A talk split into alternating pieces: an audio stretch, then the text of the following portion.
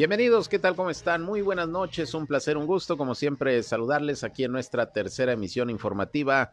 Región Informa a través del 103.5 de frecuencia modulada Región Radio, una estación más del Grupo Región, la Radio Grande de Coahuila. Gracias por acompañarnos en este lunes 7 de noviembre del año 2022, Día del Ferrocarrilero. Felicidades a todos los ferrocarrileros aquí de la comarca lagunera y de todo México. Ya estamos listos para llevarles el resumen más completo de la radio aquí en la comarca lagunera, en Coahuila y en Durango.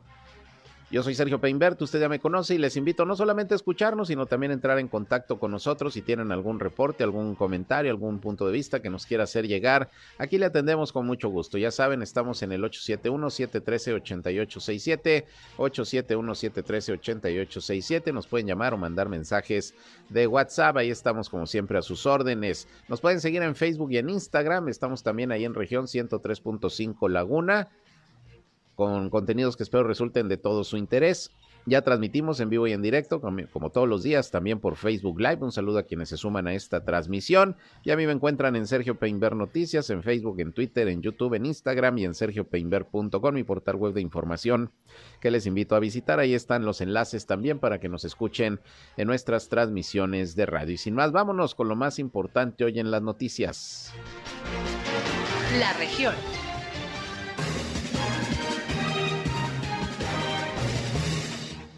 Bien, como le informé esta mañana, pues hubo una manifestación y bloqueos por parte de maestros de la sección 44 del Sindicato Nacional de Trabajadores de la Educación en Durango, debido a su inconformidad porque no les han eh, pagado eh, todo lo que les adeuda el gobierno del estado por el tema de la resonificación y el incremento salarial ponderado.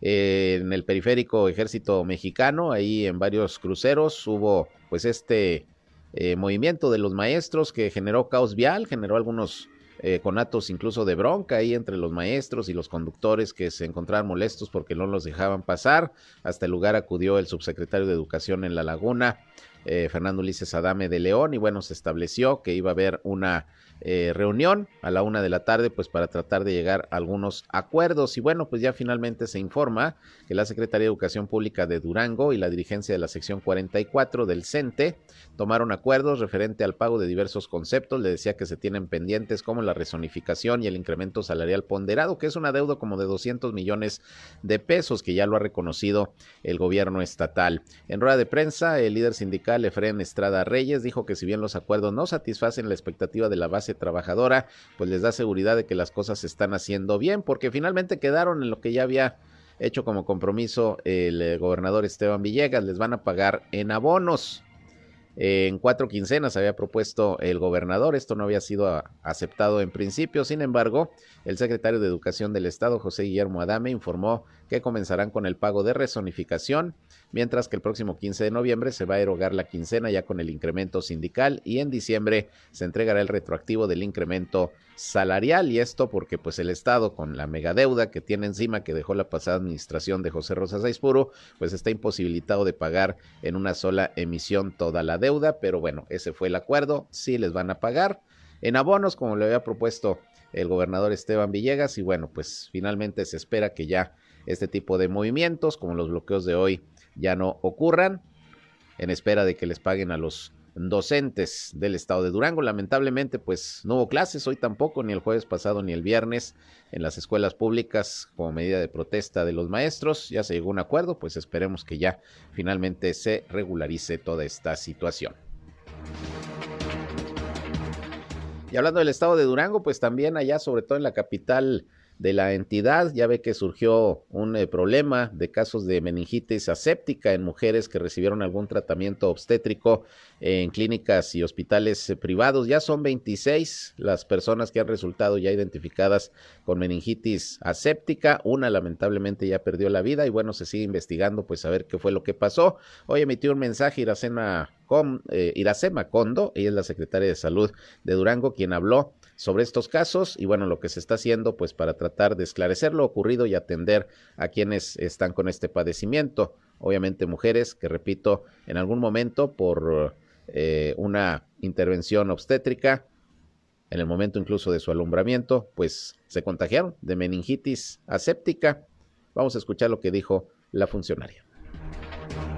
Para informar de manera puntual la situación de salud por la que atraviesan algunos pacientes de meningitis aséptica en el Estado, con el antecedente en común de haberse realizado una cirugía ginecobstétrica en el medio privado y que hoy, lunes 7 de noviembre, registramos ya 26 casos confirmados. Es instrucción del señor gobernador que toda la población esté enterada de la situación de manera transparente y oportuna. Al detectarse los primeros casos de meningitis aséptica provenientes de hospitales privados en la entidad, en la Secretaría de Salud hemos desplegado acciones de atención, investigación, contención y vigilancia de esta enfermedad, pues en el gobierno del doctor Esteban Villegas la salud es prioridad.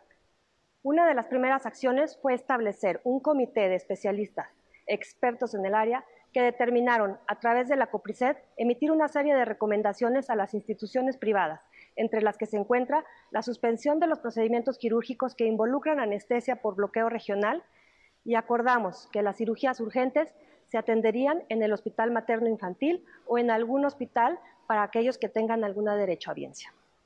Este comité dedica sus esfuerzos las 24 horas del día para investigar el origen de estos casos y quienes desde el primer momento coincidieron en que la meningitis aséptica no es contagiosa. Se evaluaron diversos factores que pudieron detonar este padecimiento en mujeres con antecedente de cirugías ginecobstétricas en un periodo de mayo a la fecha. Se tomaron muestras para confirmar o descartar presencia de microorganismos y nos dimos cuenta que el factor común en todos los casos puede ser el medicamento utilizado como anestesia por bloqueo regional. Realizamos un seguimiento de pacientes atendidas en instituciones privadas en un periodo de mayo a la fecha para conocer si presentaban algún síntoma relacionado con esta enfermedad, habiendo puesto a disposición el Hospital General 450 para atender a las pacientes que presentan síntomas como dolor de cabeza que no cede, náuseas, vómito y con el antecedente de algún procedimiento ginecobstétrico. Posteriormente, la Secretaría de Salud incautó medicamentos sospechosos de originar los casos de meningitis. Así es, se incautó medicamento y también eh, un hospital, por lo menos privado, en la capital del estado se clausuró y el día de ayer se informó que la COPRISED, eh, organismo de la Secretaría de Salud del estado, también en otro hospital eh, clausuró los quirófanos. Hasta en tanto no se investigue qué fue lo que eh, sucedió con las mujeres que resultaron con meningitis aséptica, por lo menos hasta este momento son 26 casos los que están detectados. Pero bueno, continuando con el tema de salud, tenemos el reporte de Coahuila sobre la situación del COVID-19. Positivo el día de hoy, no se registran nuevos casos, hoy no se informa de ningún nuevo contagio afortunadamente, ni tampoco de funciones. Bajaron los casos activos un poquito más, ayer eran 55, hoy bajó a 52.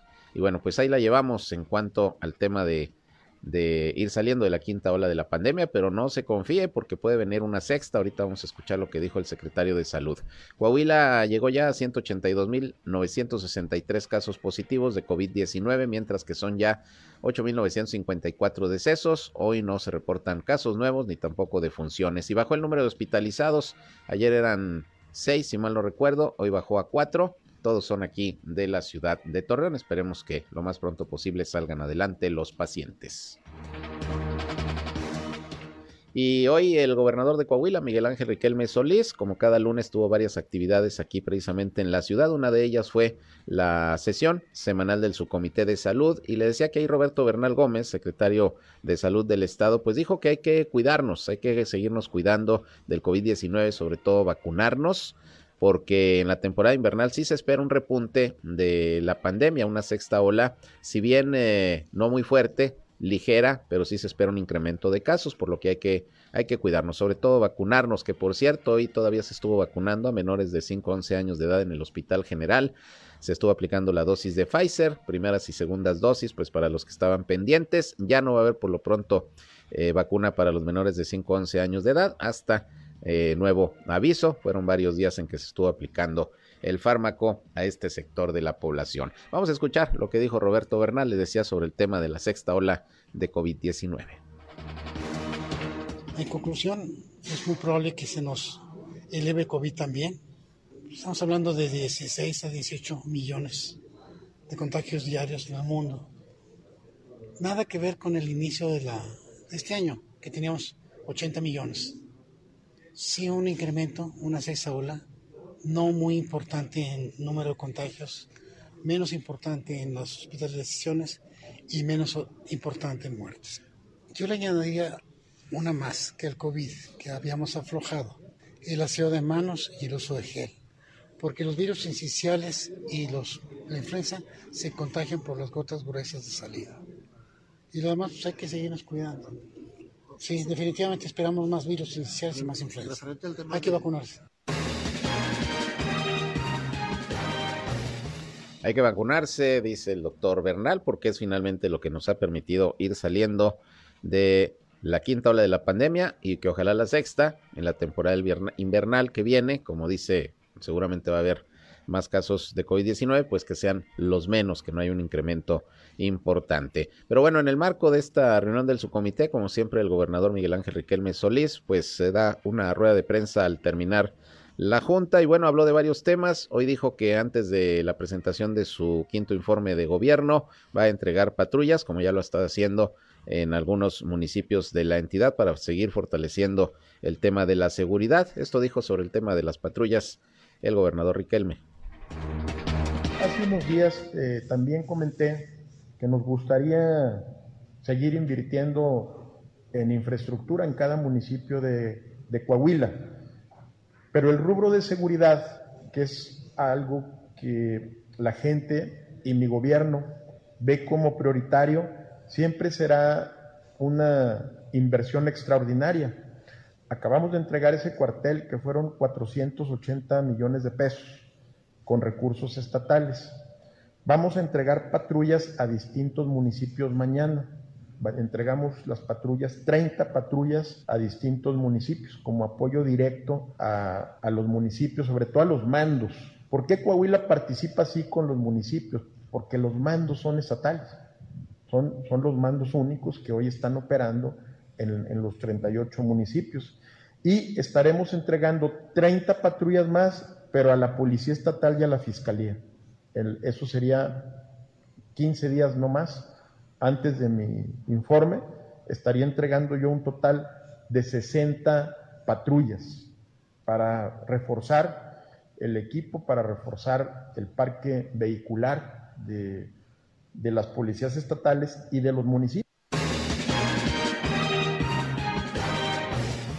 Y hablando del tema de seguridad, también Francisco Saracho, quien es el secretario de Educación Pública en Coahuila, dijo que ya prácticamente está eh, terminado el esquema del nuevo protocolo que se va a establecer en el sector educativo, pues para atender algunos casos de emergencia o riesgos.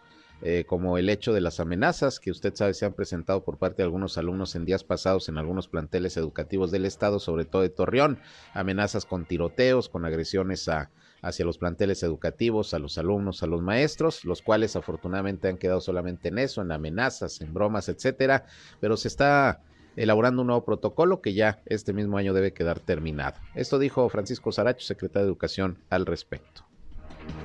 Ya concluimos el recorrido con las tres secciones sindicales, con los jefes de sector, con los supervisores. Es un eh, protocolo relativamente nuevo porque fue publicado en agosto del 2020, pero ese protocolo fue emitido cuando los alumnos estaban a distancia. Ahora con el regreso escalonado, paulatino y ahora 100% presencial, las experiencias que han tenido los jefes de sector, los directivos, los maestros, precisamente es para enriquecer ese protocolo. ¿Cuál es la actuación? ¿Cuál es la actuación que debe tener un maestro, un directivo para cuando se, hay una incidencia dentro del aula o dentro de la escuela. El protocolo es importante que se cumpla y bueno, nosotros siempre hemos coadyuvado con las autoridades de salud, con las autoridades de seguridad pública, con la Procuración de Justicia, con la Fiscalía, con todos, siempre cuando nos han, eh, hemos tenido que intervenir siempre hemos eh, mostrado la mejor de las colaboraciones para que todos aquellos incidentes que se pudieran presentar en alguna escuela eh, se pudiera eh, pues esclarecer cualquier situación. Por eso los protocolos es importante. Hay una corresponsabilidad entre todos. Nosotros hemos, en los próximos días, habremos de integrar un, un grupo colegiado donde está la Fiscalía, PRONIF, Seguridad Pública, la Secretaría de Gobierno, el Instituto de las Mujeres, de la Juventud la Secretaría de Salud también a efecto pues de estar integrados y ser corresponsables en esta responsabilidad que tenemos. Bueno, vamos a analizarlo. Nosotros, el Departamento Jurídico, está revisando todas las observaciones que se le dieron a este protocolo. Vamos a elaborar un documento y nuevamente presentarlo para ver si todas las partes están eh, de acuerdo. Y además la participación de los padres de familia también es importante. Bien, pues ahí tiene usted. Esto es lo que dijo el secretario de Educación Pública. Estaremos al pendiente a ver cómo queda este protocolo para atender riesgos y amenazas en los planteles educativos. Por otra parte, pues hoy inició el pago de las pensiones de personas con discapacidad de adultos mayores por parte del gobierno federal aquí en la ciudad de Torreón. Hay dos sedes que se dispusieron en esta ocasión para tal efecto. Es eh, el auditorio municipal y la antigua Facultad de Ciencias Políticas y Sociales de la Universidad Autónoma de Coahuila, ahí precisamente en el Boulevard Revolución. Platiqué hoy con Cintia Cuevas por la mañana, la coordinadora de programas del bienestar aquí en La Laguna, y nos dio pues prácticamente la programación, cómo se van a ir haciendo los pagos a los beneficiarios en base pues a la primera letra de su apellido eh, paterno. Vamos a escuchar. Iniciamos el día de hoy 7, mañana 8 y pasado mañana 9 Iniciamos con las pensiones a las personas con discapacidad. Eh, pues va a ser de la siguiente manera. Eh, los apellidos que inician con letra A, B y C, el día de hoy, 7 de noviembre, en el auditorio municipal, apellidos con la letra D, E, S y G, mañana martes, 8 de noviembre, auditorio municipal, apellidos H, I, J, K, L, I, y también apellidos S, T, U, V, W, X, y Z, miércoles 9 de noviembre. Y por otro lado, apellidos letra M y N, también hoy 7 de noviembre, pero en la antigua Facultad de Ciencias Políticas y Sociales, OPQR, martes 8 de noviembre, también en la facultad, y hay algunas localidades que vienen en el recibo viene que son de alguna localidad, a ellos les va a corresponder el 9 de noviembre también en la facultad. Y pues vamos a continuar eh, a partir del 10 de noviembre con adultos mayores. Voy a mencionar los que van a acudir al auditorio municipal. Apellidos A el 10 de noviembre en el auditorio. B 11 de noviembre auditorio. Letra C de Caballero a Castruza el 14 de noviembre en el auditorio apellidos Catarecha Acuriel el 15 de noviembre, pero en la Facultad de Ciencias Políticas y Sociales. Letra D, también en la Facultad de Ciencias Políticas y Sociales. Apellidos de letra E y F, 17 de noviembre, auditorio. De la letra Gaitán a Gómez, 18 de noviembre en el auditorio. Apellidos de, de González hasta Guzmán, 21 de noviembre en el auditorio apellidos con letra H, 22 de noviembre, auditorio, y JK, 23 de noviembre, en el auditorio municipal.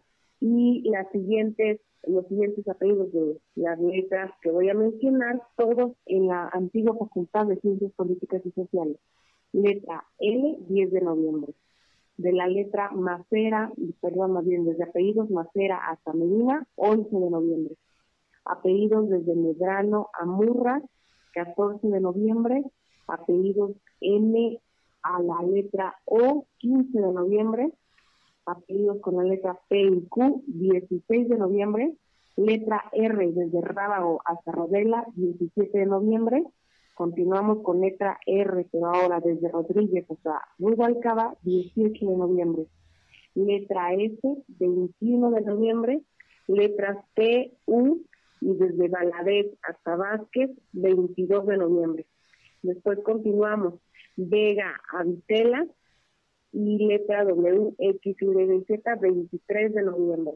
Eh, todo esto en la antigua Facultad de Ciencias Políticas y Sociales, en un horario desde las 8.30 hasta las 12.30 del mediodía.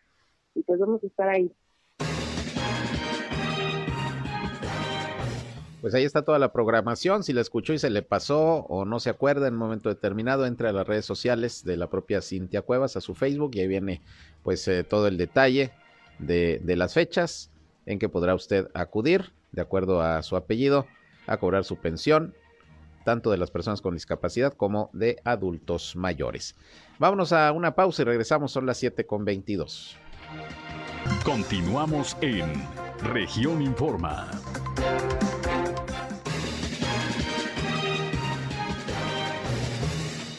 Bien, esta mañana dentro de las actividades que tuvo aquí en Torreón, el gobernador Miguel Ángel Riquelme Solís por la mañana acompañó en la colonia Jacarandas al alcalde Román Alberto Cepeda, ya que ahí se puso en operación nuevo pozo de agua, el sexto que se ha perforado y equipado en esta administración, de los ocho que se comprometieron precisamente para este primer año de actividades del actual gobierno municipal. Vamos a escuchar a Lauro Villarreal, él es el eh, gerente de CIMAS, quien dio los detalles técnicos de este pozo que hoy se puso en operación. Este pozo Jacarandas se realizó una profundidad de más de 400 metros de profundidad, con una inversión de 14.2 millones de pesos y nos dio un aforo superior a los 50 litros por segundo. Se equipó con una bomba de 300 caballos, así como una subestación de la misma capacidad. Esta acción mejorará el suministro de las colonias Jacarandas, Margaritas, Ampliación Margaritas, Nueva Los Ángeles, Villa Jacarandas, Nogales y Alamedas. Y al respecto, el alcalde Román Alberto Cepeda dijo que se va cumpliendo el compromiso que hizo al arrancar su administración de dotar de agua a la ciudad, de agua suficiente, por eso la perforación y equipamiento de estos pozos son ocho este año, deberán ser ocho los siguientes años, ocho el próximo y ocho en el 2024 para terminar con 24 pozos. Esa es la idea. Esto dijo el alcalde al respecto.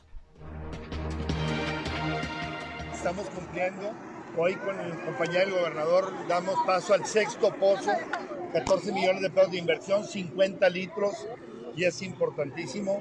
Quedan dos pozos que el próximo será en el segundo cuadro de la ciudad, que es Madero 2, y el siguiente también se concluye en este mismo año. 8 pozos, 40 pozos nos faltan por darle mantenimiento, seguimos trabajando en mantenimiento, en el ahorro del tema de, de, por supuesto, del agua, de la línea de más, más de 900 litros que se jugaban, llevamos 200 litros en ahorro ahí, pero seguimos trabajando. Una tarea que no concluye, hoy damos paso a un beneficio de más de 20 mil familias, Jacarandas, Villa Jacarandas, Magdalenas, eh, Alamedas, entre otras, se benefician, eh, eh a, Los Ángeles también y bueno, vamos a seguir trabajando. Esto no concluye.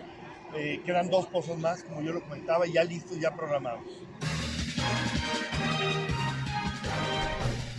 Y por cierto, el alcalde Román Alberto Cepeda reiteró que para el próximo año 2023 no se contempla un incremento en las tarifas de agua ni demás tarifas que cobra el municipio, ni en los impuestos, solamente se va a dar el ajuste inflacionario, que si bien es un aumento, dice, no es una propuesta del ayuntamiento, es eh, el ajuste normal que se hace precisamente cada año, el ajuste a la inflación. Esto comentó Román Alberto Cepeda. Es el, es el tema del flujo que tiene que ver con el aumento de todo, el inflacionario, el tema inflacionario. Nada más, a partir de... Será insuficiente, pero es un compromiso que hicimos que no íbamos a aumentar las tarifas de impuestos y lo vamos a seguir haciendo. Lo otro es un tema que año con año se da, eh, que tiene que ver con el índice inflacionario. Y en Gómez Palacio esta mañana y en las instalaciones de la Expoferia se llevó a cabo la inauguración del de eh, evento Expo Industria y Negocios, edición 2022, que organiza pues cada año Canacintra precisamente en aquella ciudad. En esta ocasión pues hubo una expo que reunió a más de 30 empresas con presencia en el mercado regional. Hubo pues también conferencias, eh, talleres, algunas pláticas, todo relacionado con el tema empresarial y bueno, estuvieron presentes autoridades de los tres niveles de gobierno. Canacintra Gómez Palacio pues organiza precisamente cada año este evento para que las empresas locales se conozcan y se puedan generar espacios de proveeduría dentro de la propia comarca lagunera. Ahí estuvo Alfredo Herrera, él es el eh, secretario de Desarrollo Económico de Durango, acudió en representación del gobernador Esteban Villegas, quien dijo que en fecha próxima el gobernador va a hacer el anuncio de varias empresas que van a realizar inversiones que se van a instalar en Durango, particularmente aquí en La Laguna. Esto comentó. Hay muchas empresas ya, ya interesadas, ya tenemos de hecho ya fechas para que se vengan a instalar tanto aquí en la, laguna como en Durango y en algunos municipios de Durango de diferentes ramos, de, la, de la industria de la, de la alimentación, textil, como de la metal mecánica, de eh, partes automotrices para autos eléctricos. Pero es, son noticias que va a dar el gobernador en el próximo.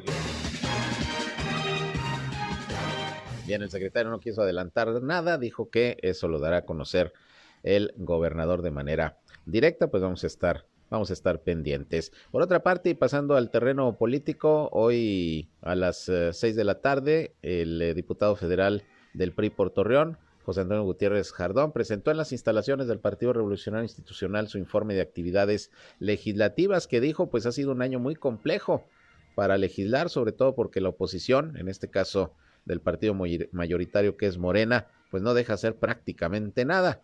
Vamos a escuchar lo que dijo Gutiérrez Jardón hace unos momentos antes de iniciar la actividad de su informe legislativo. Contentos primero que me reciban aquí en el partido. Eh, vengo a entregar el informe a la militancia. Tengo invitados especiales también de diferentes sectores, pero es un reconocimiento a una parte eh, pequeña de la militancia. Pero contentos porque pusieron los, primero fueron los que me dieron la oportunidad de representar mi partido en una elección, a través de la militancia ganar una elección y, luego este, pues, defender los intereses de ellos. Eh, un año complicado en el tema legislativo, con un gobierno federal cerrado al, tratar de dialogar la apertura, un gobierno que que se llegaban a acuerdos el año pasado iniciando el periodo legislativo y faltando dos días para el presupuesto dieron para abajo, marcha atrás todos los acuerdos que habíamos logrado en las comisiones. Un año donde eh, a partir de la reforma eléctrica, de que no pasa porque no, no, no, escucharon a nadie, o sea, querían que pasara con el punto y el coma, como así como venía del Ejecutivo, y no pasa. Entonces, un año que a raíz de eso, pues se cerraron el partido oficial, la mayoría, porque tienen la mayoría, dentro de las comisiones, pues no prosperó absolutamente nada. Yo tuve la fortuna de poder meter bastantes iniciativas y que se fueran aprobadas dos, más bien son tres, están aprobadas en las comisiones Pues sí, seguramente difícil para los partidos de oposición estar pues ahí eh, tratando de sacar iniciativas cuando pues hay una eh, mayoría de, de Morena. Quizá en las reformas constitucionales ahí no se ha complicado tanto para la oposición porque ya ve que no obtuvo el partido del presidente los suficientes votos para hacer la reforma constitucional en materia eléctrica, que es a lo que se refiere Gutiérrez Jardón, pero muchos otros temas que no son reformas constitucionales, pues ahí la planadora de Morena eh, se impone y por eso le batallan, le batallan los partidos de oposición, llámese sobre todo PRI y PAN. Y bueno, ahí la anfitriona, la senadora y presidenta del PRI, aquí en Torreón, Verónica Martínez, dijo que pues ya todo está listo para la organización de los procesos internos que se van a desarrollar para escoger consejeros estatales, municipales y seccionales, un proceso interno que se espera se lleve a cabo de manera tranquila y democrática para pues fortalecer al partido, dice, con miras a las elecciones del próximo año en Coahuila, donde se va a renovar la gubernatura y el Congreso local. Esto dijo Verónica Martínez. Y en cuanto al partido, pues bueno, estamos iniciando ya el proceso de renovación. El primero de noviembre hicimos público eh, la convocatoria para renovar nuestro Consejo Político Municipal, Estatal, los comités seccionales y que de esta forma, bueno, pues nuestra militancia pueda venir a, a registrarse para participar el próximo 4 de diciembre en nuestra elección, como lo hemos hecho siempre, a través del territorio, que la militancia elija quiénes serán los representantes, que la militancia elija quiénes serán sus representantes y bueno, pues a jugarnos todo en la cancha. Será un proceso democrático, pero también será un proceso de unidad, de fortaleza y de que estamos listos para mantener en el 2023 el estado de Coahuila gobernado por el PRI y también el Congreso local. Pues bueno, nosotros ya, ya vimos lo que correspondía al, al presupuesto, que es la ley de ingresos. Desafortunadamente, pues no quisieron cambiarle ni una coma, por eso votamos en contra. Creemos que Coahuila merece más de lo que le está proponiendo el Ejecutivo Federal. Le ha quedado a deber a Coahuila, por supuesto, y en en este sentido, bueno, pues esperemos que en diputados pueda haber algún cambio. Tenemos pocas esperanzas porque, bueno, por los últimos cuatro años lo que hemos visto es que como lo manda el Ejecutivo, así queda. Y pues va la mayor parte del presupuesto destinada a las obras faraónicas, a la refinería, al tren Maya, al aeropuerto eh, y la mayor parte del presupuesto precisamente para el sur del país y no para el norte.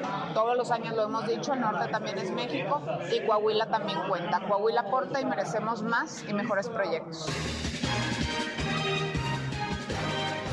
Bien, pues ahí lo que comenta la senadora y presidenta del PRI aquí en Torreón. Pero bueno, en el Partido Acción Nacional también hubo movimiento y el día de ayer hubo reunión del Consejo eh, Estatal del Partido Acción Nacional en donde, entre otras cosas, se autorizó que la presidenta de este organismo político en Coahuila, Elisa Maldonado, comience a dialogar con otras fuerzas políticas con el objetivo de integrar alguna alianza o alguna coalición con miras a las elecciones de, del próximo año para la gubernatura y para el Congreso local. Ya hemos dicho que se viene cocinando una alianza PRI-PAN-PRD. Y bueno, le pregunté eso a Gerardo Aguado hoy que platiqué con él en nuestro espacio de mediodía. Él es el secretario general del Partido Acción Nacional y dice que pues todavía no hay nada definido, pero que sí van a platicar con otros partidos, particularmente, eh, ya dirá usted, el PRI y el Partido de la Revolución Democrática. Esto nos dijo Gerardo Aguado. No hay de alguna manera, por decirlo, una definición en cuanto a qué partidos. Tenemos una ruta muy en cuanto a cuáles son, qué elementos, pues, son los que los partidos con los que nos podríamos asociar debieran respetar como tal. Y son las coincidencias, pues, que deben tener con nuestra agenda. A ver, lo hemos platicado, se tiene que priorizar la defensa del INE, de la democracia, de las elecciones libres, sobre todo hoy que amenaza una reforma electoral cambiar eh, las reglas del juego y hacerlas prácticamente a manera de traje a la medida para López Obrador y Morena. Eh, somos un partido, tú lo sabes, Sergio, que siempre ha trabajado en favor de las familias.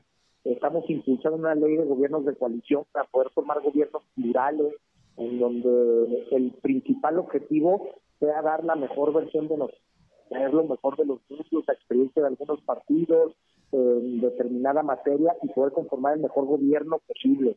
Estamos trabajando también y debe ser una coincidencia con los partidos que pudiéramos explorar coalición, trabajar en equipo eh, por las familias y conseguir un mejor ingreso familiar hoy que a nivel nacional ha sido un tema la inflación y la falta de empleo. Eh, tenemos que trabajar por recuperar las estancias infantiles, recuperar el avance suficiente de medicinas para poder tener familias sanas, el tema de la seguridad es muy importante, fortalecer las policías civiles, es decir, parte de nuestra agenda son estos temas, estos son los ejes de la agenda del Partido Acción Nacional, para poder construir una coalición poderosa, firme, que, pueda convencer a la mayoría de la ciudadanía, tenemos que tener pues coincidencias y por supuesto estamos abiertos al diálogo, también lo hemos platicado, no descartamos y creo que hay condiciones de empezar a dialogar con el PRI, y empezar a dialogar también con el PRD. No tengas la menor duda y, y, después de lo que ayer se votó y del ánimo, de la militancia, de la unanimidad, yo creo que vamos muy legitimados a poder construir algo serio y algo, sobre todo hay que decirlo, para los coahuilenses. Bueno, lo que es un hecho es que van a empezar las pláticas del PAN con otras organizaciones políticas y créame que lo más seguro es que sí se va a hacer una alianza PRI-PAN-PRD para el próximo año en Coahuila. En fin, vamos a ver. Por lo pronto, pues ya el primer paso está dado. Se autoriza a la presidenta del Comité Ejecutivo Estatal a empezar a platicar, a dialogar, a ver escenarios con otros partidos políticos. Y bueno, antes de irme a la pausa, fíjese que la tarde de hoy se registró un asalto a un banco ubicado sobre el Boulevard Constitución aquí en la ciudad de Torreón.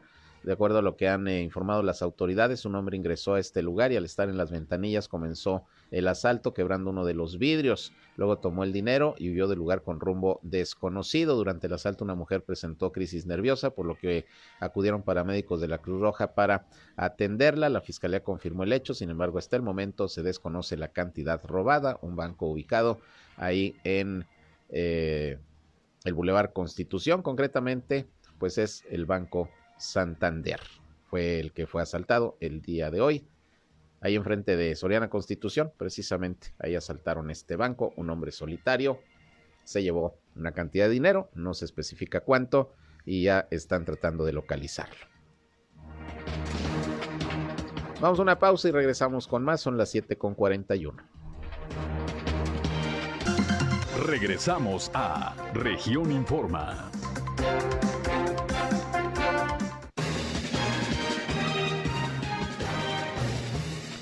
Bien, y dentro de los problemas que tiene el gobierno del estado de Durango con la megadeuda que le dejó la pasada administración de 25 mil millones de pesos, pues está el hecho de que hay obras que en estos momentos están paradas porque pues no hay con qué pagarles a los constructores su trabajo. Una de estas obras es precisamente el paso del nivel de la avenida 5 de Mayo en Gómez Palacio, en donde las seis constructoras que participan precisamente en estos trabajos suspendieron ya eh, la labor porque pues les deben 20 millones de pesos el gobierno estatal y esto pues hace ya que la suma de adeudos llegue a 40 millones a los contratistas que están en espera de que les cubran porque pues si no no van a seguir con los trabajos. Esto lo dio a conocer el presidente de la Cámara Mexicana de la Industria de la Construcción en la Laguna, Donato Gutiérrez, quien dijo que el próximo jueves se van a reunir con la secretaria de Comunicaciones y Obras Públicas del Estado de Durango, Ana Rosa Hernández, con quien van a revisar la forma de encontrar una solución a este problema. Pero por deudas, por lo pronto, esta obra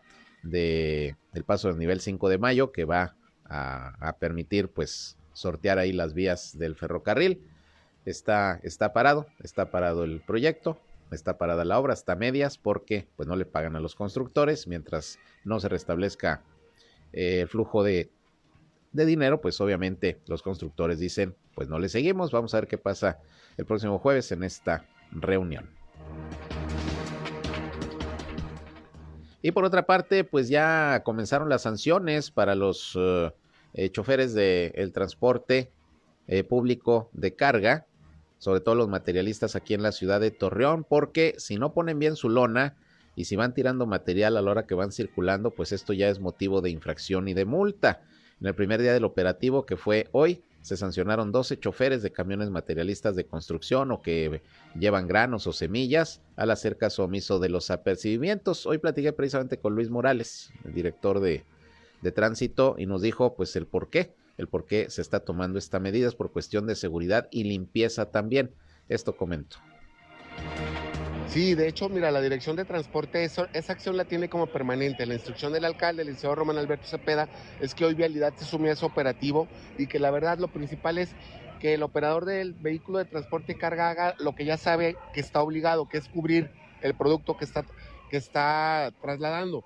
¿A qué me refiero? Al grano, a la semilla, al sorgo y por otro lado los materiales, en algunos de ellos de construcción, que puede ser desde la grava a la propia arena, algunos los blocks y ya no te digo los bultos de cemento, de yeso, de cualquier otro material que por ahí se les queda, que son y están ocupando el 80% de lo de que está recogiendo la ola para limpiar en lo que es el periférico, Torreón Matamoros y este, algunos tramos de la Nogalera. Así que sobre aviso no hay engaño, ya se están aplicando multas a los transportistas que no cumplan con esta normatividad. Y hablando de transporte, Fernando Gutiérrez, director de comunicación e imagen del gobierno del estado de Coahuila, dijo que ya eh, el gobierno estatal hizo el pedido de las 380 eh, unidades que se van a utilizar para el Metrobús Laguna y se espera que las primeras 30 lleguen antes de que concluya este año y el resto se van a entregar de manera paulatina de enero a mayo. Ya se ve una luz entonces en el camino de que se ponga en operación ya el Metrobús Laguna. Comentó con base en que con base en la evaluación de rendimiento se determinó que sean de, eh, de combustión a base de diésel y la marca será Mercedes-Benz de cama baja y 12 metros de largo. Esos son los camiones que se están solicitando para el proyecto del Metrobús Laguna. Se espera que a principios de año lleguen las primeras 30 y el resto pues de aquí hasta mayo para ya poner en operación el sistema Metrobús. Repito que por fin se ve luz de que va a comenzar a funcionar este proyecto. Vámonos a los deportes con Noé Santoyo. Deportivas.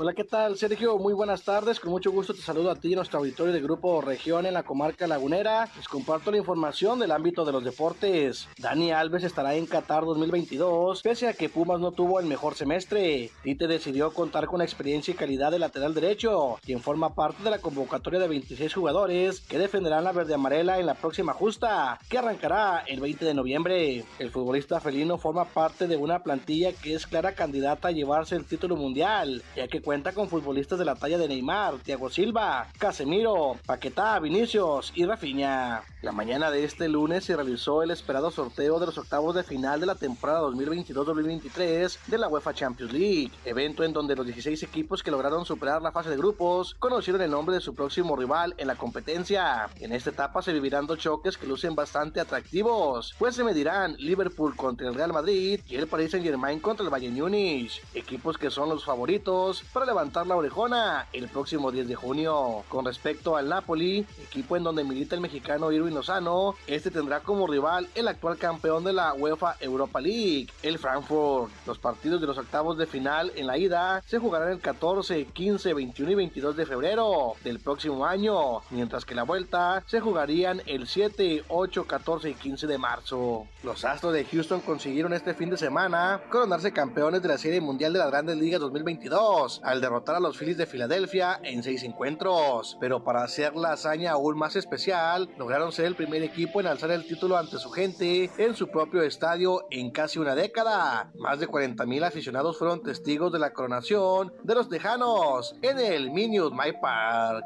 En actividad de la NFL, los jefes de Kansas City frenaron este domingo una racha de cinco victorias consecutivas de los Titanes de Tennessee. Los vencieron por 20 a 17 en tiempo extra, en juego correspondiente a la semana 9 de la NFL. Los jefes se mantienen en primer lugar del oeste de la conferencia americana con marca de 6-2. Titanes aún es uno de la división sur en la misma conferencia con 5-3. Patrick Mahomes, quarterback de los jefes, tuvo una actuación relevante. Fue líder en yardas por tierra de su equipo con 63. Sumó 446 yardas por pase, una anotación por aire y una por tierra. Sufrió una intercepción y cuatro capturas. En cambio, Aaron Rodgers igualó un récord personal con tres intercepciones y lanzó un pase incompleto en cuarta oportunidad desde la yarda 17 de Detroit en el último minuto, con lo que los Leones se apuntaron el día de ayer una victoria de 15 a 9 sobre los empacadores en un duelo entre equipos en declive. Detroit rompió una racha de cinco derrotas consecutivas. Green Bay ha perdido cinco partidos seguidos por primera vez desde 2008, el primer año de Rodgers, su cuatro veces jugador más valioso de la NFL, como quarterback titular.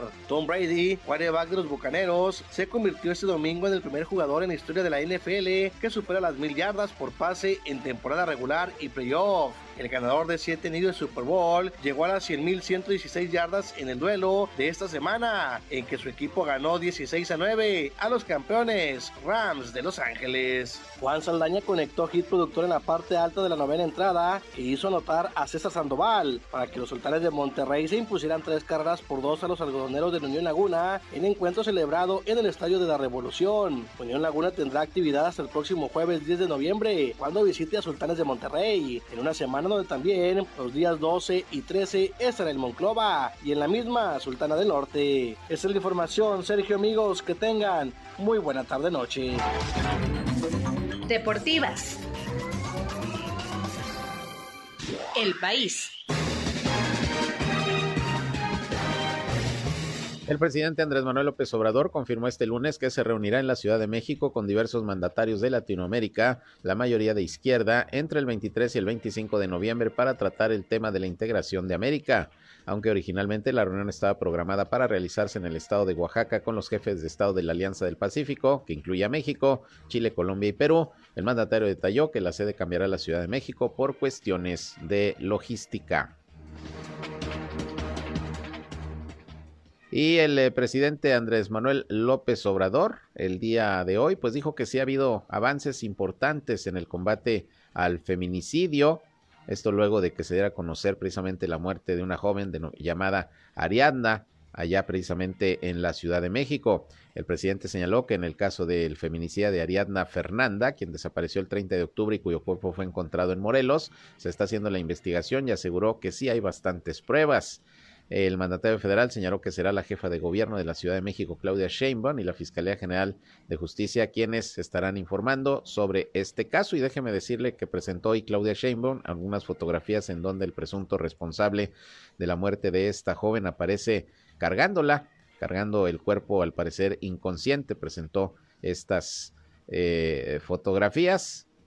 Y bueno, déjeme decirle que pues ya el implicado en este feminicidio se entregó precisamente allá en Nuevo León. Se trata de Rautel N, que estaba siendo buscado por la Fiscalía General de Justicia de la Ciudad de México por su presunta participación en el feminicidio de esta joven Ariadna Fernanda y se entregó, le decía, esta madrugada allá en Monterrey. El hombre se presentó acompañado por sus abogados ante la Fiscalía Especializada en Feminicidio en Nuevo León. En declaraciones a medios locales dijo que se acababa de enterar que era buscado por las autoridades de la Ciudad de México por el caso de Ariadna Fernández y decidió entregarse porque se considera inocente. El tema es que, le digo, la jefa de gobierno de la Ciudad de México hoy presentó fotografías donde presuntamente esta persona, Rautel, va cargando a la joven así eh, en los hombros. Al parecer ella ya inconsciente. Pues está la investigación, ya se entregó el presunto feminicida. Vamos a ver finalmente qué se determina por parte de la autoridad judicial. El mundo.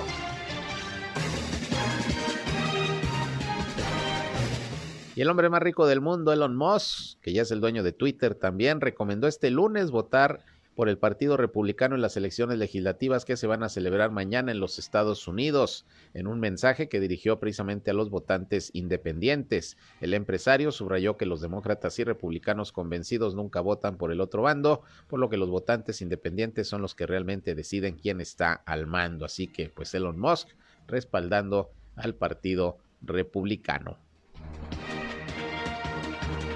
Y el primer ministro de Canadá, Justin Trudeau, acusó hoy a China y a otros países de intentar interferir con la democracia canadiense y mantener juegos agresivos con las instituciones del país y otras democracias.